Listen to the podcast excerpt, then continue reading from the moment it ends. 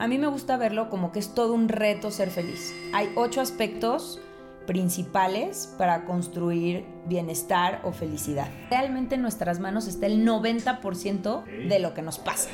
Y cuando entiendes esto, realmente agarras el volante de tu vida y estás dispuesto a dirigirla a donde quieras. Si te dijera que ser feliz es tu responsabilidad, la más importante, ¿qué pensarías? En el episodio anterior te compartí quién soy y de qué va a ir este espacio. Hablamos sobre la felicidad, la ciencia de la felicidad y te hice una propuesta para que retomes tu poder y te decidas a trabajar en tu felicidad por y para ti. Hola, buenos días. Soy Valentina Luján y hoy en Valentinamente Feliz Podcast vamos a hablar de por qué es todo un reto ser feliz. Gracias por estar aquí. Me gustaría que empezáramos este podcast eh, retomando, digamos que el significado en sí de la felicidad. Sí, recordemos, em, según la definición de Tal Ben Shahar, quien es mi maestro, la felicidad es esta experiencia global de placer y de propósito, que en palabras simples no es otra cosa más que tener una vida que disfrutes y que te dé significados profundos, ¿no? Que, que, que tenga significados para ti. Eso es la felicidad. En términos generales, recordemos que no es lo mismo ser feliz que estar feliz. Estar feliz es esta emoción temporal de contento, de alegría, de euforia, de tranquilidad. Pero ser feliz es una idea mucho más ambiciosa que habla de una idea general en donde percibes tu vida de manera global como pues una experiencia que disfrutas, que te gusta eh, y que tiene significado para ti. O sea, tú eh, defines la felicidad como si fuera eh, algo sencillo. ¿Es fácil ser feliz? No, yo no creo que es fácil ser feliz. Yo creo que si fuera fácil, pues todo el mundo sería feliz. Eh, pero tampoco creo que es difícil. Yo, a mí me gusta verlo como que es todo un reto ser feliz, ¿no? Para mí em, hay ocho aspectos principales para construir bienestar o felicidad. El primero es la valentía, ¿no? La valentía, recordemos que el valiente no es el que no siente miedo, todos sentimos miedo. El valiente es el que a pesar de su miedo actúa en congruencia consigo mismo, ¿no? Sigue adelante, reconoce ese miedo, lo abraza, lo ve a los ojos, se lo echa a la mochila, pero sigue adelante en congruencia consigo.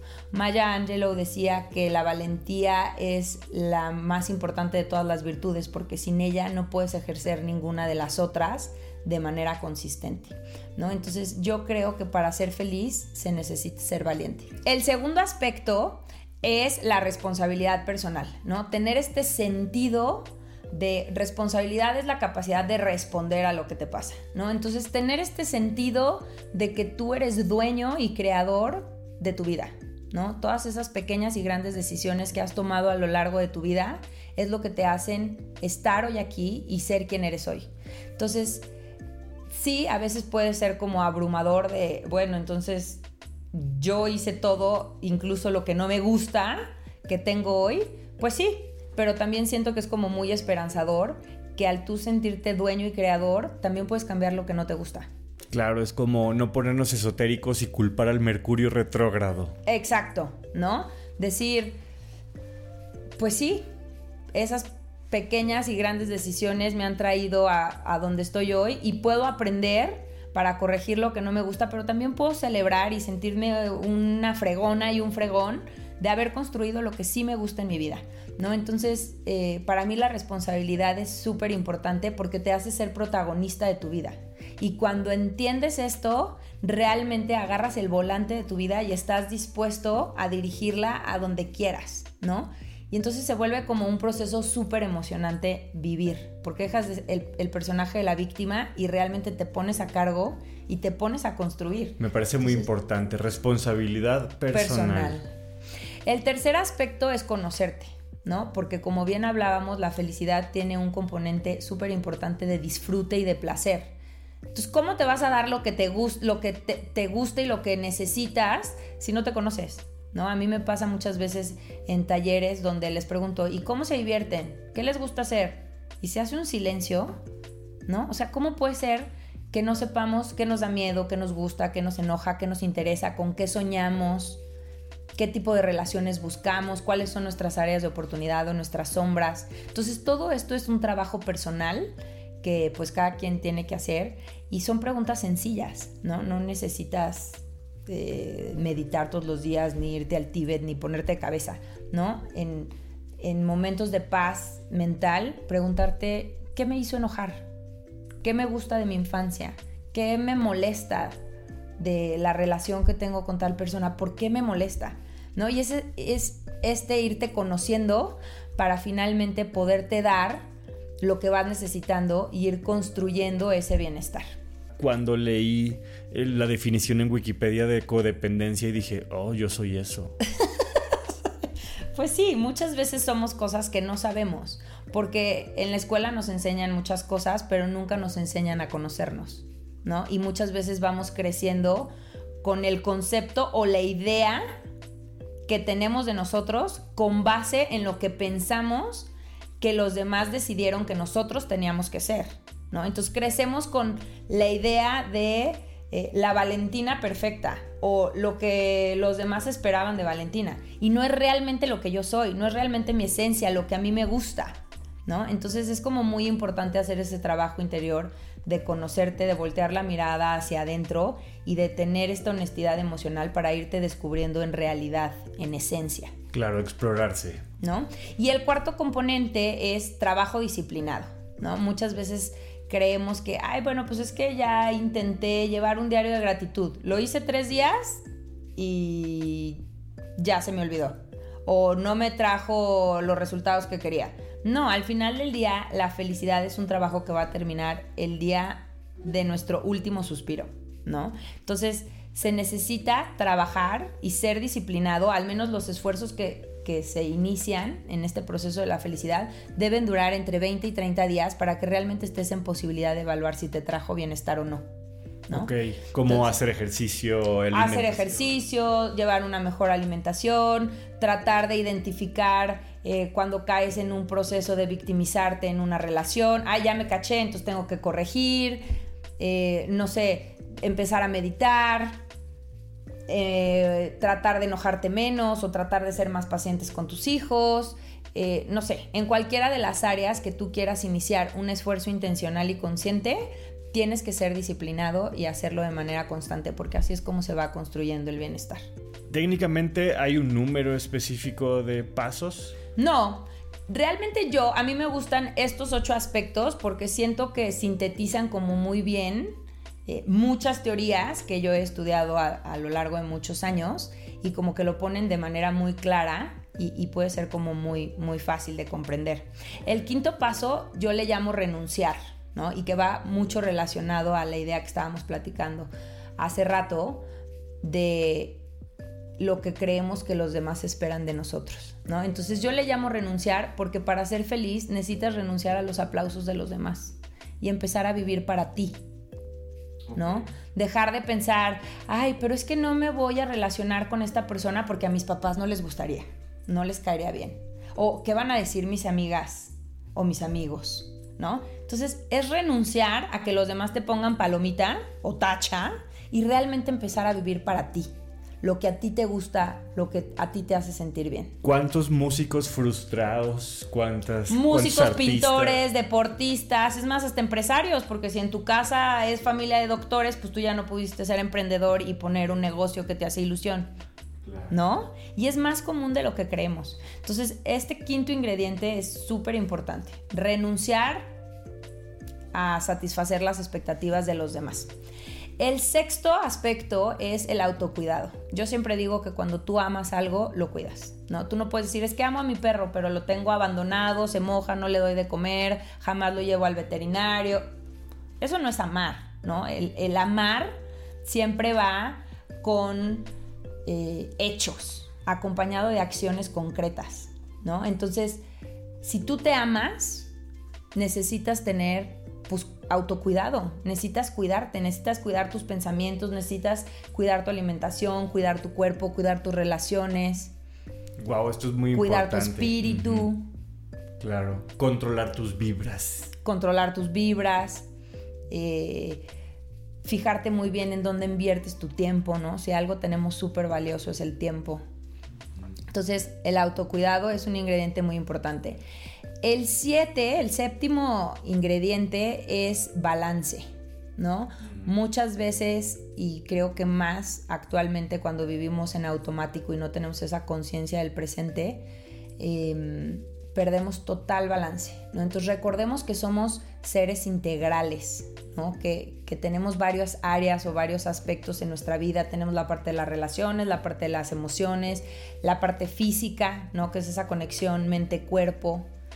Eh, tenemos la parte espiritual, lo que nos trae propósito, tenemos la parte intelectual. Entonces, cuando vivimos fuera de balance, ¿no? Las personas, por ejemplo, eh, workaholics que trabajan y trabajan y trabajan y creen que eh, así son más valiosas y están logrando sus sueños y están dejando el alma en la cancha, pues difícilmente van a poder construir bienestar. Porque no se permiten descansar, porque no se permiten compartir esos logros con la gente que aman, porque no se detienen a observar sus emociones y a entender por qué sienten lo que sienten. Sí van a ser muy exitosos probablemente en el ámbito laboral, y podrán tener dinero o fama o ascensos, pero difícilmente van a construir bienestar porque la felicidad es un tema integral. Claro, de hecho me dejaste pensando en la vigorexia, ¿se le llama vigorexia? La vigorexia. Cuando les gusta hacer demasiado ejercicio, pero eh, llega a ser un exceso. Sí, y te vuelves adicto a la química que produce el ejercicio, a las endorfinas del ejercicio, y entonces tu vida es hacer ejercicio y ejercicio y ejercicio y ejercicio, y pues sacrificas en otras áreas. No estás dedicando a fortalecer tus relaciones, que es por ejemplo el principal predictor de felicidad en las personas. No estás dedicando a fortalecer tu parte espiritual probablemente, o no, no es tu parte intelectual, ¿no? No estás alimentando esa curiosidad que tenemos los seres humanos por naturaleza.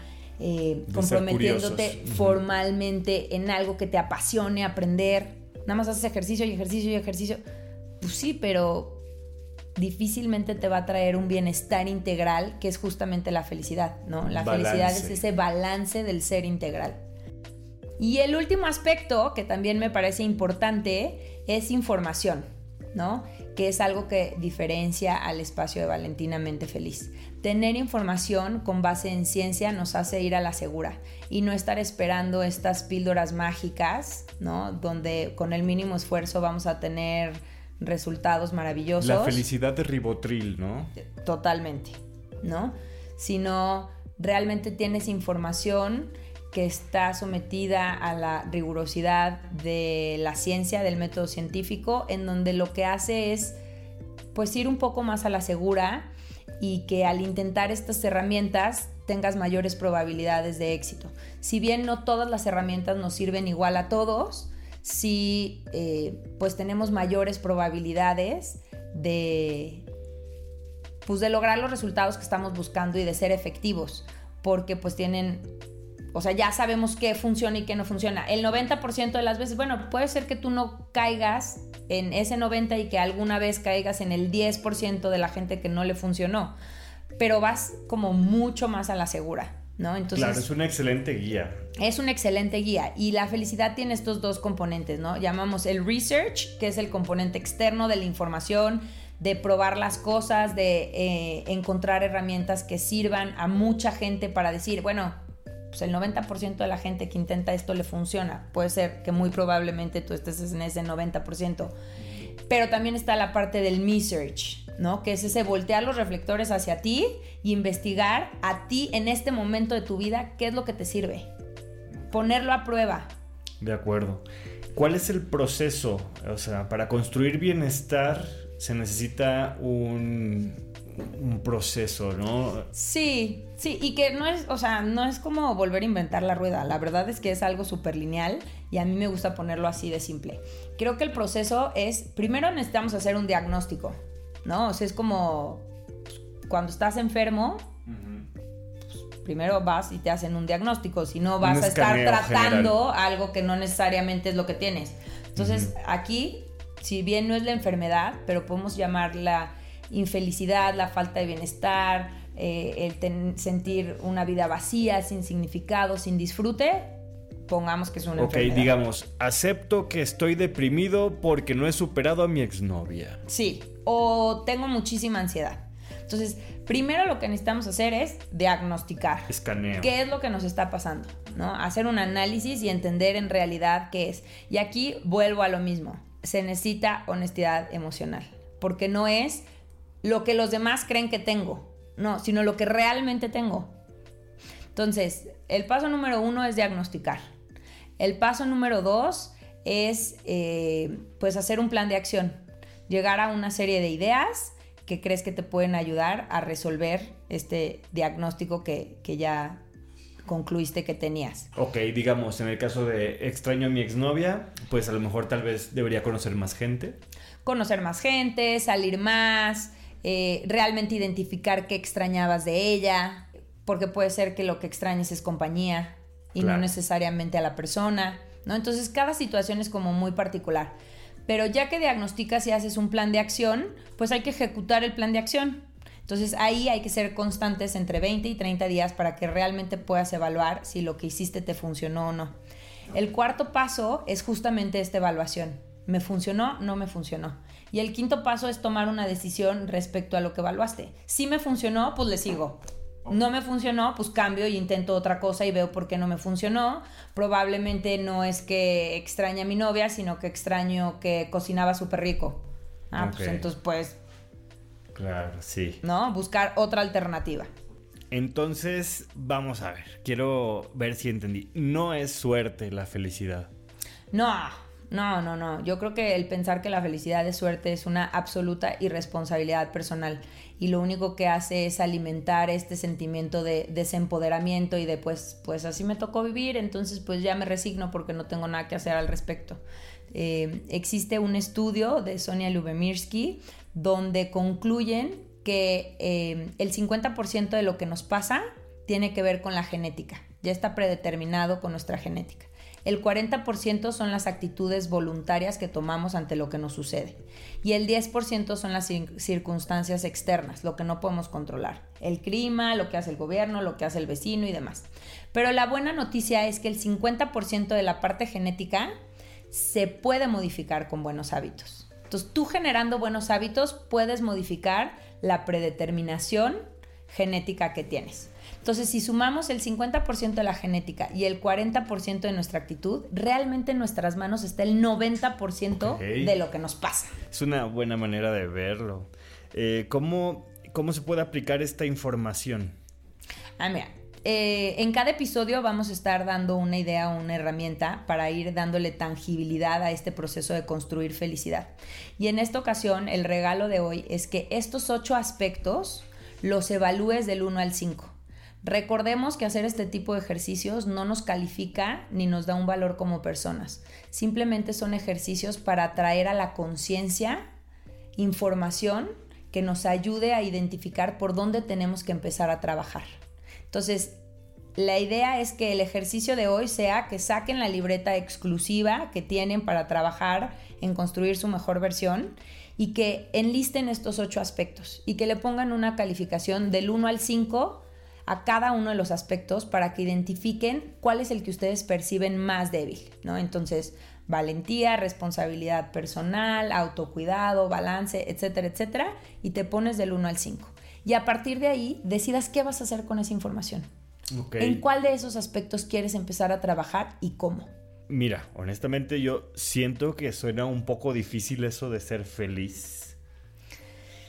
Sí creo que puede sonar abrumador, ¿no? Es toda una ciencia. Sí, puede ser que suene abrumador ser feliz, pero yo creo que es mucho más abrumador resignarte a vivir una vida mediocre o una vida infeliz o una vida medias o sobreviviendo tu día a día. Claro, conformarme con lo que hay. Conformarte con lo que hay, ¿no? Entonces, sí no es fácil, pero creo que es más difícil vivir una vida mediocre. Me gustó el tema que se tocó el día de hoy, Valentina. Me sirvió mucho. Anotado en mi libreta feliz. Qué bueno, muchas gracias, muchas gracias por estar aquí. Eh, como conclusión, yo diría que revisamos los ocho componentes para construir felicidad. Revisamos el proceso de cinco pasos para eh, pues trabajar en, esto de la felicidad, revisamos por qué el 90% de lo que nos ocurre depende de nosotros y hicimos una propuesta de un ejercicio muy sencillo que podemos ir trabajando para darle tangibilidad a esta construcción de felicidad. Muchísimas gracias por estar aquí. Creo que si una de las ideas que compartimos resonó contigo, este tiempo habrá valido la pena. Si te gustó esta información y sobre todo si te sirvió, ayúdanos compartiendo porque así estaremos acelerando esta revolución de felicidad y de amor propio y nos vas a estar ayudando. Eh, cualquier duda, comentario que tengas, puedes encontrarme en mis redes sociales. En Instagram estoy como arroba valentinamente-feliz. En YouTube y en Facebook es Valentinamente Feliz. Y en mi página de internet www.valentinamentefeliz.com. Gracias por estar aquí. Hasta pronto. Y recuerda que ser feliz es tu responsabilidad.